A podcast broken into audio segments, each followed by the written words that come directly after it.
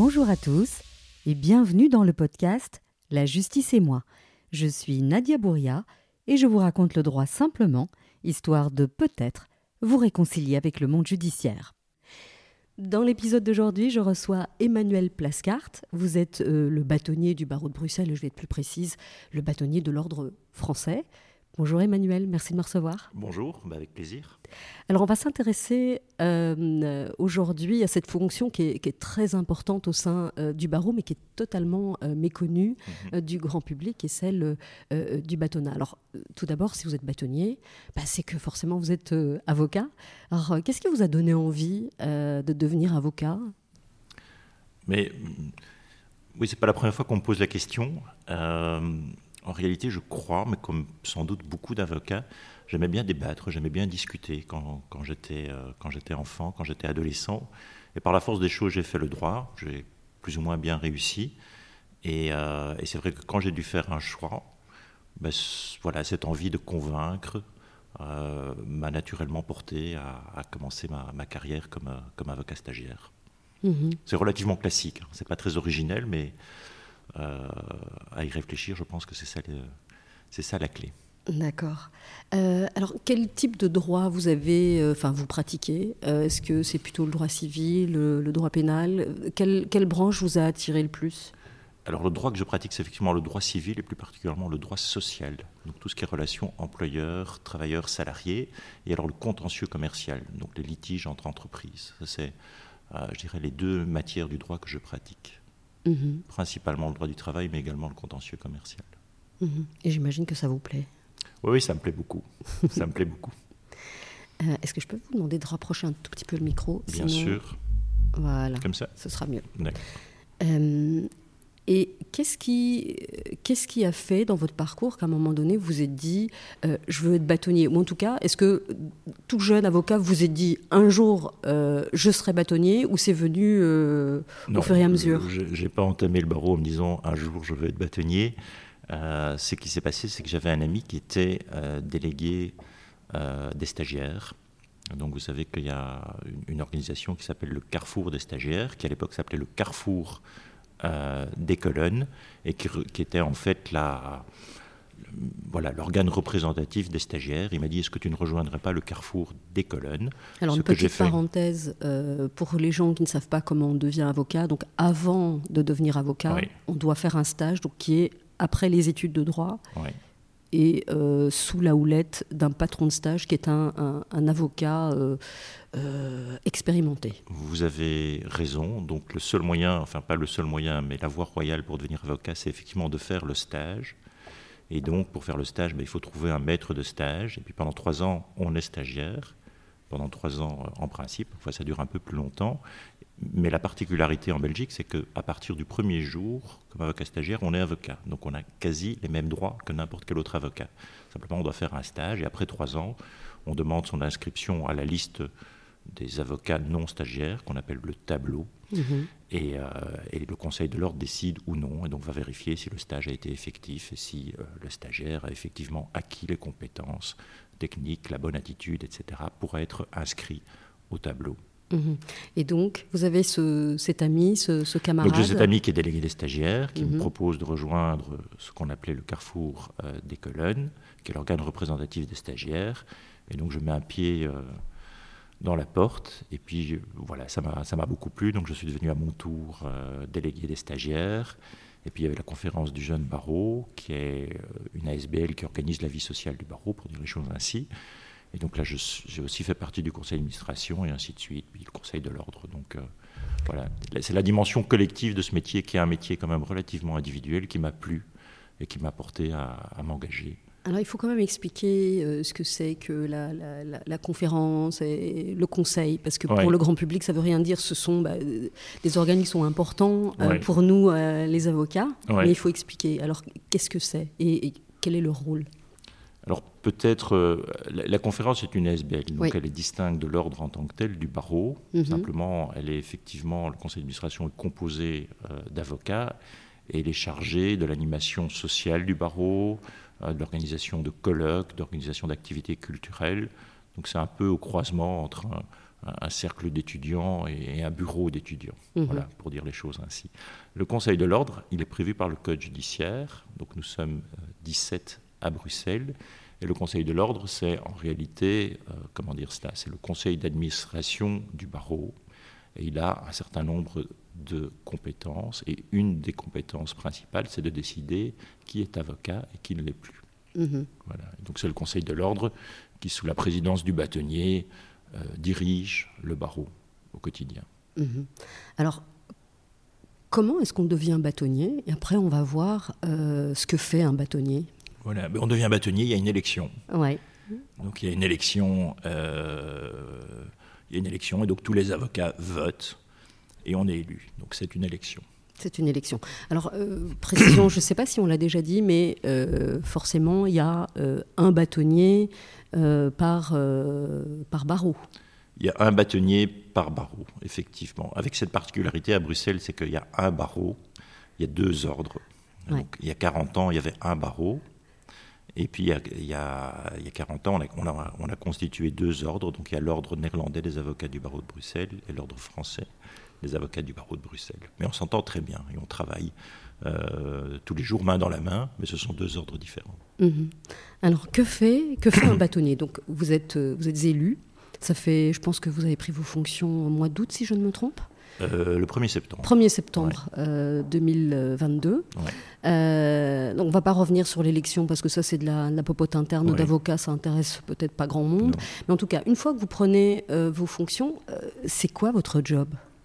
Ben, Le job, pour, pour, simplifier les choses, le bâtonnier est le chef des avocats. Alors ça veut, ça veut rien dire et ça veut tout dire.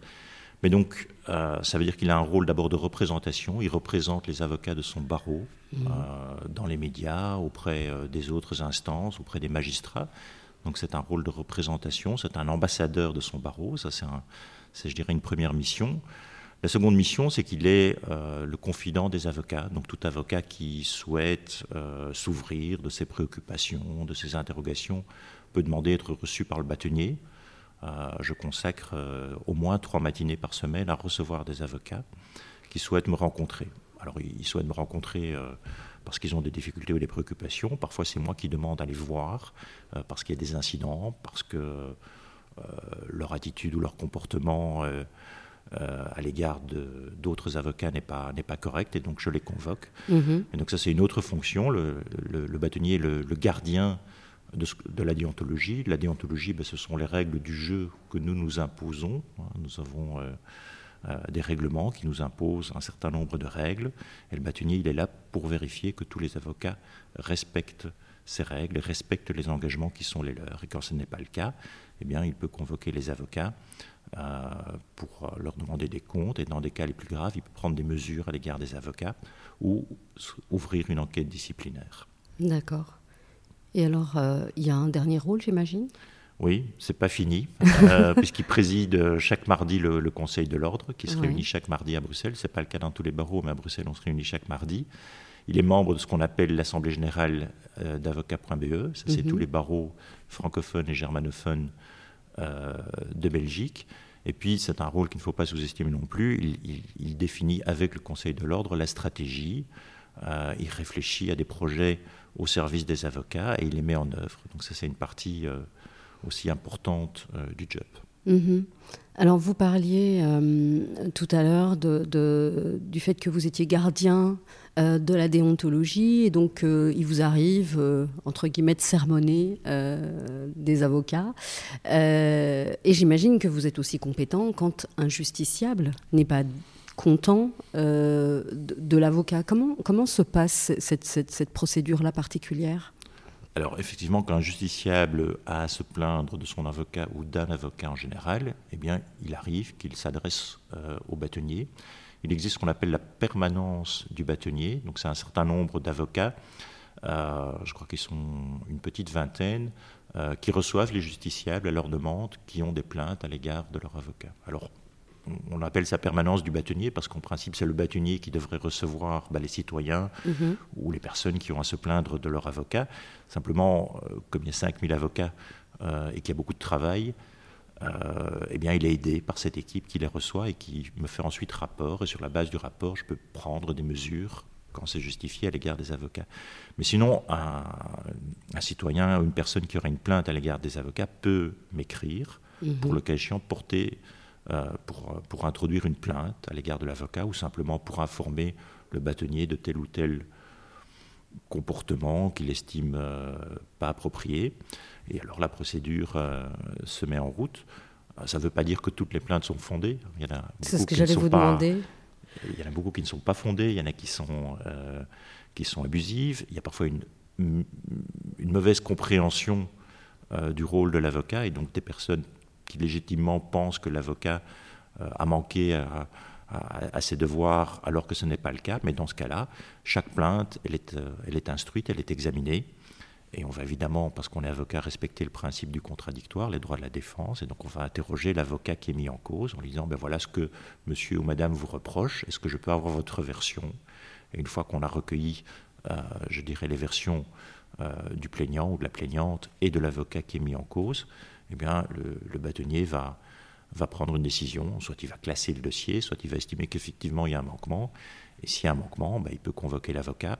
Et dans les cas les plus graves, il va euh, ouvrir ce qu'on appelle une enquête disciplinaire. Mhm. Donc il va désigner un enquêteur qui lui va faire un travail un peu comme un juge d'instruction, mhm. à charge et à décharge, mhm. et qui va faire rapport au bâtonnier en disant ben voilà, il y avait, vous, vous m'avez demandé d'ouvrir, euh, vous m'avez demandé d'enquêter sur tel ou tel fait. Voilà mon rapport. J'estime effectivement que la plainte est fondée, ou j'estime que la plainte n'est pas fondée. Ça c'est son avis. Puis le bâtonnier tranche. Donc là à nouveau, à l'issue euh, de cette enquête disciplinaire, je peux décider soit de classer le dossier, soit effectivement de dire, mais non, effectivement, il y a des charges, il y a, des faits relativement graves qui peuvent être reprochés à l'avocat à mon estime, mhm. et je renvoie devant un conseil de discipline, qui est, qui est un organe externe, mhm. qui est composé d'avocats, et on appelle également d'un magistrat, qui est un organe externe euh, au barreau de Bruxelles, et qui lui va décider si oui ou non euh, les la plainte est fondée, et si elle est fondée, il peut imposer des sanctions à l'avocat. Mhm. Vous me disiez tout à l'heure qu'il euh, y a beaucoup de plaintes qui sont euh, abusives ou, qui, qui, relèvent d'une méconnaissance euh, du métier ou du rôle d'avocat. Est-ce que vous avez un exemple, enfin des exemples en tête? Parce que je trouve que c'est important que les gens comprennent ce que peut faire un avocat, ce qu'il ne peut pas faire, enfin ce qui est constitutif d'un abus, ou en tout cas, est-ce que vous avez des illustrations? Je n'ai pas d'exemple concret en, tête, mais les, plaintes qu'on reçoit portent généralement euh, sur les, honoraires. Hein, les clients qui estiment qu'en réalité l'avocat n'a rien fait, euh, n'a rien fait, euh, lui demande trop, etc. Ça, c'est pas obligatoirement. Voilà, là c'est plutôt un contentieux. Il y a un désaccord et donc on a prévu aussi des procédures de conciliation qui sont d'ailleurs totalement gratuites. Mm-hmm. Ça, il faut le savoir qu'un euh, une personne qui a une plainte sur les honoraires ou qui a un contentieux, un litige qui porte sur les, factures qui lui sont adressées par son avocat, peut en fait demander à l'ordre de désigner un conciliateur qui va tenter de concilier l'avocat et la personne en question.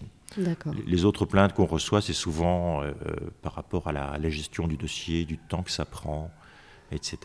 Et donc c'est vrai que l'avocat il a ce qu'on appelle un devoir de diligence, c'est un mot un peu mhm. compliqué, mais, pour dire, mais qui veut simplement dire que l'avocat, ben, il doit traiter le dossier euh, aussi rapidement que possible. Hein. et donc il doit veiller à avoir une bonne communication avec son client, à le tenir au courant de chaque euh, phase de la procédure. Maintenant, il y a des clients plus difficiles que d'autres. Il y a des clients qui appellent tous les jours leur avocat.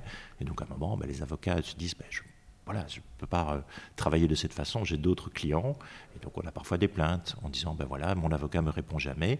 Puis quand on creuse un peu, on se rend compte qu'il appelle tous les jours son avocat, mhm. ce qui ne va pas non plus. Mais parfois c'est fondé. Parfois effectivement, les clients ont demandé euh, des nouvelles à leur avocat et puis ils, ont appelé une deuxième fois, une troisième fois, ils ont envoyé une lettre ou ils ont envoyé un mail, pas de réponse. Et là effectivement l'avocat est en tort parce qu'il doit faire en sorte de garder ouverte la ligne de communication avec son client. Mhm. Et c'est intéressant, vous parliez euh, bah, du devoir de diligence, etc. Quels sont les autres devoirs que l'avocat a euh, vis-à-vis de son client et sur lesquels bah, vous êtes parfois amené à vous positionner, ou en tout cas euh, votre équipe?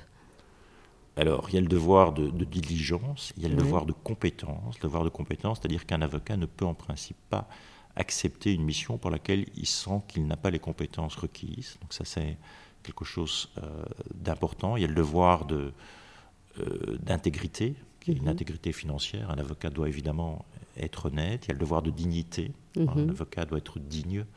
Euh, un avocat n'insulte pas.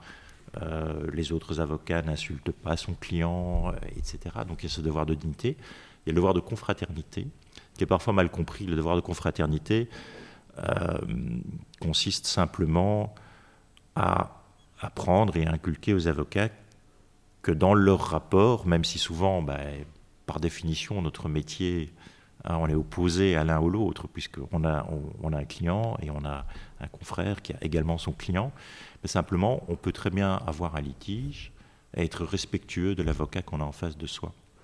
Et c'était très intéressant parce que j'avais été à une formation qui était réservée aux bâtonniers. Mhm. Et euh, il y a une consultante, qui était une consultante en, ressources humaines, qui posait la question de savoir quel était l'aspect du métier qu'on aimait le moins. Elle posait la question à. Moi, je faisais partie des jeunes bâtonniers, mais des bâtonniers, des bâtonnières qui étaient plus âgés. Et de façon quasi unanime, la réponse était l'agressivité. Mhm l'agressivité des avocats. Et donc même des avocats extrêmement, euh, qui, avaient, beaucoup d'expérience, beaucoup d'années d'expérience, se plaignaient du fait que dans les rapports au quotidien, il y, a, des avocats qui sont agressifs. Et c'est vrai qu'il faut vraiment éviter de le faire parce qu'on peut défendre avec conviction et on doit défendre avec conviction ses clients, mais on doit le faire sans agressivité. Ça, c'est le sens du mot confraternité. Ce qui ne veut pas dire qu'on va privilégier, euh, l'avocat, il privilégie toujours les intérêts de son client. Hein. il défend uniquement les intérêts de son client, ce qui en soi est une mission d'intérêt général mais il défend uniquement les intérêts de son client. Simplement, on le fait dans le respect de nos règles, avec dignité, avec délicatesse, avec diligence et avec confraternité. Mhm. Mais c'est important ce que, vous dites, effectivement, il y a beaucoup de clients qui ne comprennent pas, et je me demande, et vous allez me donner votre avis, je me demande si certains avocats ne se sentent pas obligés d'être agressifs à l'audience vis-à-vis du confrère, parfois même vis-à-vis du juge, juste pour faire plaisir au client qui a lui-même cette posture agressive à l'égard de, de la partie adverse. C'est vrai, vous avez raison, et je pense qu'un avocat ne doit pas jouer ce jeu. Il doit vraiment expliquer à son client qu'il est là pour lui, qu'il va faire le job, mais qu'il respecte aussi l'avocat qui défend euh, la partie adverse. Et c'est important de, le faire. Mais malheureusement, parfois, effectivement, certains avocats estiment qu'ils doivent jouer ce jeu-là et donc euh, un peu rouler des mécaniques pour impressionner leurs clients. Euh, il y en a qui pensent parfois aussi devoir le faire pour impressionner le juge ce qui ne marche pas quand on parle avec les juges. Ça marche pas du tout. Ils nous disent bien que c'est contre-productif. Un avocat qui crée une ambiance agressive à l'audience, eh bien, il se tire un peu une balle dans le pied parce que les juges n'aiment pas cela. Non, c'est un petit peu le retour que j'ai euh, dans les podcasts. La plupart des juges aiment avoir un débat serein parce que c'est plus facile pour eux de, trancher efficacement quand ils comprennent ce qui se passe. Parce que quand on rajoute de l'attention ou des cris, bah, ça brouille un petit peu le, message. Oui, quand on parle avec les juges, c'est ce qu'ils vous disent. Ils vous disent ben, voilà, que chacun explique son dossier de la façon la plus complète, la plus claire et la plus structurée possible. On ne demande rien d'autre. Mhm. Donc les effets de manche, euh, les trémolos dans la voix c'est pas vraiment ainsi complet en Belgique qu'on devrait plaider en Belgique. En France, c'est peut-être différent, mais en Belgique, le style est un peu différent. Mais la demande des juges, c'est ça. C'est qu'en fait, ils veulent comprendre. Ils veulent mhm. comprendre le point de vue. Euh, et c'est tout. Mhm. Vous parliez des juges, et donc j'imagine qu'en tant que euh, bâtonnier, il vous arrive d'intervenir, d'interagir euh, avec, avec les juges. Comment ça se passe? Alors comme bâtonnier, on a principalement des contacts avec ce qu'on appelle les chefs de corps. Hein. donc c'est le, le bâtonnier, mais, pour les juges. Hein. chaque, tribunal a son chef, qu'on appelle un chef de corps. Et donc, il y a des, euh, des réunions régulières avec les chefs de corps pour discuter des sujets d'intérêt commun au barreau et à la magistrature. Et je dois dire que les contacts sont excellents avec les, magistrats, en tout cas avec les chefs de corps. Et il y a une volonté, euh, je dirais, de travailler main dans la main. En tout cas, c'est ainsi que je ressens les choses. Alors, je sais que euh, mais comme toujours, il y, a, des juges qui ont à se plaindre de comportements individuels d'avocats, il y a des avocats qui se plaignent de comportements individuels des juges. Mhm. Nous sommes tous humains, mais, globalement, ça se passe bien. Euh, et je pense que le barreau a tout intérêt à effectivement travailler avec les magistrats euh, dans le dialogue, dans le respect des, mhm. des, spécificités de chaque métier, parce que c'est des métiers différents, mais nous sommes tous les deux avocats, juges, des acteurs de justice, et on doit, on doit travailler ensemble. Mhm. Alors quand vous dites on travaille main dans la main, est-ce que vous pouvez être plus spécifique euh, quels sont les, chantiers que vous avez sur la table en ce moment? Parce que c'est pas simple. Hein. On, a un arriéré judiciaire qui est important à Bruxelles. voilà, il y a les difficultés pour le justiciable d'accéder à la justice, puisque voilà, ce, sont tous des, des dossiers, mais est-ce qu'il y en a d'autres? Alors, il y, a le quotidien. Le quotidien, c'est des avocats qui se plaignent de comportement de tel ou tel juge. Ben, dans ce cas-là, je vais écrire au chef de corps pour leur faire part des difficultés. Mhm. Et le chef de corps, ben, il fera de, ce que je lui dis ce qu'il veut. Mhm. Euh, comme moi, si un, chef, un magistrat se plaint d'un des avocats, je ferai ce que je veux. Mais, généralement, on est attentif à cela. Et donc, il y, a mhm. toutes les petites frictions du quotidien qui peuvent se régler de cette façon-là. D'accord. Tout ça. Euh, donc ça c'est une première chose. Et puis il y a les, plus grands chantiers. Euh, un des grands scandales euh, à Bruxelles, c'est effectivement l'arrêt judiciaire, plus particulièrement celui de la Cour du travail et de la Cour d'appel. Mhm. L'arrêt judiciaire, c'est le temps qui s'écoule entre le moment où les avocats ou un des avocats demande à pouvoir plaider une affaire et le moment où il peut la plaider. Mhm. Cour d'appel de Bruxelles, le délai moyen est de plusieurs années, ça peut, euh, ça peut aller à 5, 7 ans, il y a des, cas extrêmes où c'est même euh, bien davantage. Et ça, c'est un scandale. C'est un mhm. scandale parce que euh, quand, voilà, quand des entreprises, des personnes, etc., ont fait l'objet d'un jugement, que l'un des deux, parfois les deux, vont en appel, elles ont le droit dans un état de droit, dans une démocratie, à pouvoir obtenir une décision dans un délai raisonnable. Alors tout, tout prend du temps. Hein. Mhm. pas, une décision ne peut pas intervenir deux, trois mois plus tard, mais elle peut intervenir dans l'année, ça, ça me paraît raisonnable. Ici, il faut attendre 5-7 ans. Mhm. Et souvent, quand on plaide 5-7 ans plus tard, bah, il arrive parfois qu'une personne soit décédée, mhm. qu'une entreprise soit tombée en faillite. Euh, les, les, juges de la Cour d'appel, les magistrats de la Cour d'appel sont obligés de faire ce qu'on appelle de l'archéologie juridique, puisque la loi a changé en 5-7 ans. Souvent, les lois changent. Et mhm. donc, ils sont obligés de se replonger euh, dans les lois qui étaient applicables au moment du litige et qui remontent parfois à 10 ou 15 ans. Donc, c'est extrêmement compliqué. Et alors, pour les clients, souvent, bah, après 5 ou 7 ans, ils n'ont pas oublié leur litige, mais ils ont pris une certaine distance, un certain recul. Et donc, il y, y, a vraiment un déni de justice, me semble-t-il. Et ça, c'est. Alors, ça, c'est des c'est des débats complexes euh, qui touchent au financement de la justice, qui touchent à son organisation, aux moyens que l'État belge veut bien donner aux magistrats. Je pense qu'il y a un sous-financement, je pense qu'il y a un sous-investissement en ressources humaines dans notre justice, particulièrement euh, dans nos, juridictions bruxelloises et certainement en ce qui concerne la Cour d'appel et la Cour du travail, parce qu'en réalité, on a donné de plus en plus de compétences à ces cours. Il y a aussi des, des, des affaires qui sont traités uniquement à Bruxelles. Je ne vais pas rentrer dans les détails, mais il y a des compétences spécifiques pour les juridictions bruxelloises et particulièrement la Cour d'appel, et les moyens ne suivent pas. En un mot, ces compétences spécifiques à Bruxelles, quelles sont-elles? Sans rentrer dans les détails Alors c'est en matière, c'est très technique, hein, mais c'est en matière de droit de la concurrence, par exemple, en matière de RGPD et des choses comme ça. D'accord. Euh, tous les, gros dossiers euh, dans, dans, la sphère pénale, donc tous les dossiers qui sont instruits par le parquet fédéral. Oui. Ce n'est pas une obligation légale, mais la plupart ont lieu à Bruxelles. Hein, le procès des attentats qui, a, qui est en cours, bon, ça c'est une cour d'assises, mais c'est un procès euh, tout à, qui d'une dimension tout à fait exceptionnelle, puisqu'il va durer, euh, il va durer six mois minimum. Et donc on a 36 citoyens, citoyennes qui ont été mobilisés et qui chaque jour, de 9h à 17h, sauf le vendredi, en principe, sont là et euh, sont, en réalité, euh, sont en réalité des juges. Donc c'est extrêmement, extrêmement lourd. C'est extrêmement lourd pour les, pour les personnes concernées. Euh, et on pense évidemment aux, victimes d'abord, mais aussi pour les professionnels qui doivent gérer ce procès. c'est très lourd. Et donc on a dû dédoubler, par exemple, vous savez qu'une cour d'assises est présidée par un magistrat de la cour d'appel et par mhm. deux assesseurs qui sont des juges du tribunal de première instance.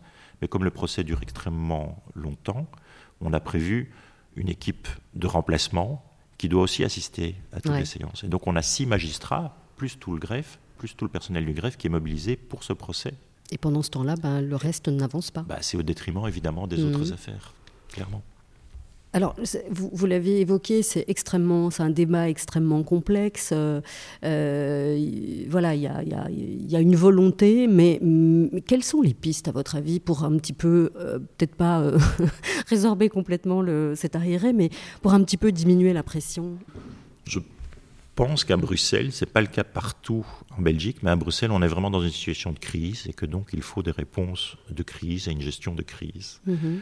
Euh, ça passe clairement par un, par un refinancement, euh, ça passe par le recrutement de, de magistrats supplémentaires en nombre, mais c'est pas évident parce qu'il faut trouver des magistrats, c'est des magistrats de cour d'appel, euh, donc c'est pas si évident que cela. Mhm. mais voilà, je, je pense, en tout, en tout cas, j'appelle à un sursaut des responsables politiques parce que, parce que la situation n'est pas, n'est pas acceptable. Mais- Et c'est un, vieux problème. hein. Oui. J'ai retrouvé des, des rapports qui datent de 1994 et on parlait déjà de l'arrêt judiciaire de la Cour d'appel et on disait déjà que c'était inadmissible. Mais c'est important d'en parler parce que euh, ça fait régulièrement euh, la une euh, dans la presse. Mais le justiciable, en fait, quand il est concerné, il fait pas le lien. Et donc, bah, ça m'arrive, hein, moi, d'avoir un, un justiciable, donc un client qui me dit, mais enfin, maître, comment ça se fait que j'ai pas encore de date pour la cour d'appel? J'ai- J'explique. Je dis, mais moi, j'évite au maximum d'aller en appel. Donc, je vais privilégier les modes amiables, donc la négociation, médiation, etc. Il y a, il y a- il y a des tas de, de possibilités. Mais quand je n'ai pas le choix, quand, par exemple, le client et moi-même, on, est- on estime que le juge, entre guillemets, s'est trompé, on n'a pas d'autre solution que d'aller en appel et on doit subir euh, ce- ce- ces délais qui sont excessivement longs. Et donc, ça donne un sentiment, comme vous dites, de déni de justice, mais pour le justiciable, c'est beaucoup plus profond. Et donc, je me demande s'il ne faut pas à la fois essayer de résorber cet arriéré judiciaire et communiquer, expliquer ce que, ce que ça implique au quotidien dans le travail du magistrat, dans le travail de l'avocat, le travail du greffe, etc. Oui. Je, je, je, je- je suis, je suis d'accord avec vous. Je, pense que beaucoup de litiges, il faut favoriser tout ce qu'on appelle les modes de résolution amiable, etc. Parce que c'est vrai que la solution dans les litiges, certainement en matière familiale, mais même dans d'autres matières, elle n'est pas toujours uniquement juridique. Il y a, il y a l'humain. Et, et donc la conciliation, la médiation euh, sont certainement des, des moyens de résoudre euh, les litiges et il faut les favoriser. Mais d'autre part, c'est vrai qu'on a le droit, dans un état de droit, Mhm. dans une démocratie, à ce qu'un juge, à un moment, se prononce. Hein, On a essayé de résoudre euh, un litige à l'amiable, les avocats ont fait leur travail, le cas échéant, ils ont fait appel à un conciliateur ou un médiateur, ça a échoué. À ce moment-là, il faut qu'un juge tranche. Ça, Mhm. c'est quand même une des fonctions essentielles euh, de l'État. Et donc, on ne l'a plus à partir du moment où il faut attendre 5 ou 7 ans. Mhm. Et, et pour moi, le grand risque, c'est qu'en réalité, euh, les personnes perdent confiance en l'État. C'est ce qui, c'est ce qui se passe parfois. Ouais. Et donc on voit effectivement en disant, bah, en fait, l'État n'assure plus une de ses missions premières, qui est de, de rendre la justice ou de Mhm. dire le droit, de dire le droit. Et donc c'est extrêmement important. Et, et- et voilà. Et il y a parfois peut-être un dialogue de sourds parce qu'on vit des réalités différentes et c'est pas un jugement. Mais c'est vrai que comme magistrat, comme avocat, on y est très sensible, mais on n'arrive pas toujours à expliquer les enjeux aux responsables politiques, qui Mhm. peuvent avoir l'impression que Bon, les magistrats, c'est une belle vie, qui ne travaillent pas énormément, que finalement ils pourraient euh, mieux s'organiser, travailler de façon plus efficace, être plus. Mais il faut savoir que chaque affaire est différente, donc c'est extrêmement difficile. C'est pas, euh, c'est du fait main euh, rendre la justice. Oui, Notre euh, métier sinon aussi. euh, on désignerait une intelli- intelligence artificielle. Euh, ça se fait d'ailleurs aux Pays-Bas pour certains, certains dossiers. Ouais. Mais enfin, c'est pas comme ça que ça marche, puisque on nous dit que chaque dossier est différent et, et il doit être traité de manière individuelle. Ouais. Et je, je peux témoigner hein, de, de- de- de tous les, les contacts que j'ai avec les chefs de corps, avec les magistrats. Ils travaillent énormément. Mhm. Et, c'est presque des héros pour certains, et je suis admiratif, qui tiennent le coup, parce que c'est extrêmement lourd. Ben, ils tiennent le coup, mais il y a quand même euh, certaines. euh, à la cour d'appel de Bruxelles, il y a certains magistrats qui sont en burn-out. Il faut en parler. Il y a des magistrats qui craquent magistrats, parce que euh, parce que y a la, la pression elle est elle est importante et donc c'est toute la chaîne en fait qui est endommagée parce que on peut pas se dire oui c'est juste un magistrat qui est en burn-out non puisque personne ne peut reprendre leur dossier donc euh, ou parfois euh, je- voilà est-ce que c'est des informations que vous avez? Est-ce que vous en parlez vous euh, avec les chefs de corps de ces, de ces situations euh, de santé qui sont Ah, c'est un, sujet de préoccupation un- quotidien, hein, parce que, Mhm. parce que euh, ou- outre évidemment le- les, les problèmes de principe que ça pose d'avoir des magistrats en burn-out, etc., ça désorganise le tribunal. c'est ça Et donc une des préoccupations au quotidien des chefs de corps, bah, c'est de pouvoir effectivement remplacer, réorganiser les chambres. Et donc c'est extrêmement difficile. Mhm. Et c'est vrai que la plupart, enfin, ils tiennent le coup, euh, mais je crois que vous, lui demanderez à, Madame la, la, présidente du tribunal de première instance, mais je pense que le, le, nombre total euh, des, collaborateurs, magistrats, greffiers, personnels administratifs, c'est 400. Mhm. C'est 400 personnes. Et à, et à, la tête de ce tribunal, on trouve quelqu'un qui, qui, a parfois été avocat ou pas, qui est magistrat, mais qui n'est pas obligatoirement formé à la gestion d'un. Et donc voilà, bah, ils sont bombardés, ils sont présidents, et puis ils doivent, euh, ils doivent euh, gérer 400 personnes. Bah, c'est une, grosse entreprise, une grosse sans formation particulière et sans soutien suffisant. Donc je pense qu'il faut, faut vraiment, euh, il y a tout un travail, je pense aussi, de modernisation de la gestion des, des tribunaux à faire dans le respect évidemment de l'autonomie mhm. du pouvoir judiciaire. Ok. Vous m'aviez laissé une demi-heure parce que vous êtes euh, extrêmement occupé et que je suis aussi arrivée un petit peu en retard. Est-ce qu'il euh, y a des choses que vous auriez envie d'ajouter euh, concernant cette, cette, mission importante qui est celle de bâtonnier? Non, pas, pas, grand-chose de particulier. Simplement, c'est voilà, c'est une mission passionnante, qui est intense, mais, mais qui est passionnante. Et jusqu'ici, ça vous plaît? Jusqu'ici, ça me plaît. Ça ne fait que 4 mois, un peu plus de 4 mois. Mais euh, il faut savoir qu'avant d'être bâtonnier, on est deux ans, ce qu'on appelait dauphin, ce qu'on appelle maintenant vice-bâtonnier. Ouais. Donc c'est pas totalement euh, une surprise quand on devient bâtonnier. Donc on a, on a quand même deux ans pour, pour se préparer donc, à la fonction. Ok, donc quand vous êtes dauphin, euh, vice-bâtonnier, donc vous suivez le bâtonnier qui est en poste. Est-ce que vous, est-ce que vous êtes dans son siège Est-ce que vous êtes convié à toutes les réunions? Ou est-ce que c'est juste euh, des réunions où il vous tient au courant de comment ça, ça fonctionne? Le, vice-bâtonnier ou la vice-bâtonnière, puisque nous avons. Oui, Marie Dupont. Enfin. Enfin une femme. Euh, une femme qui est devenue, euh, qui sera bâtonnière et qui est actuellement vice-bâtonnière. Sa fonction principale, c'est lié à la taille de notre barreau, c'est de s'occuper de tout ce qui est stage. Et donc pendant deux ans, le vice-bâtonnier ou la vice-bâtonnière est chargé des relations avec les stagiaires, avec les maîtres de stage, et gère au quotidien tous les problèmes qui peuvent se poser. Euh, ça, c'est une première mission. La deuxième mission du vice-bâtonnier, ben, il est là aussi en soutien euh, des actions, des projets du bâtonnier. Euh, et par ailleurs, il se prépare, il a deux ans pour se préparer au job. Donc effectivement, ben, il va participer à toute une série de réunions, il est membre d'une série de commissions ce qui lui permet de se préparer euh, au job. Et quand, le bâtonnier est indisponible, ce qui peut arriver, ben, il, peut être amené à le remplacer. Donc, euh, donc voilà. Donc c'est à la fois une période d'apprentissage, mais c'est aussi une période au cours de laquelle le vice-bâtonnier a d'emblée des responsabilités, puisqu'il va gérer euh, au quotidien tous les problèmes ou, tous les, projets, soyons positifs, liés au stage. Mais Bruxelles, c'est 1000 stagiaires. Hein. c'est énorme. Donc c'est énorme. Mhm. J'ai une dernière question. Euh, donc, vous êtes avocat, vous avez été élu euh, par d'autres avocats pour être bâtonnier. Euh, est-ce que vous êtes payé pour être bâtonnier ou est-ce que vous devez continuer à faire tourner votre cabinet en parallèle? On est payé pour être bâtonnier, oui. Il y a, un défrayement qui est, prévu et qui correspond grosso modo à, à une rémunération qui permet d'engager un collaborateur pour justement reprendre la gestion au quotidien du cabinet. Mais, mais, mais la réalité, c'est que c'est effectivement un job à temps plein, voire encore davantage. Donc, par la force des choses, j'essaye, je, continue à, combiner mes deux métiers, mais c'est voilà, des journées très longues et des week-ends euh, qui sont bien occupés également. C'est pour ça que je vais vous laisser euh, aller vaquer à vos occupations. Merci beaucoup Emmanuel Plascart. Merci beaucoup pour cette conversation. Merci d'avoir écouté cet épisode jusqu'au bout.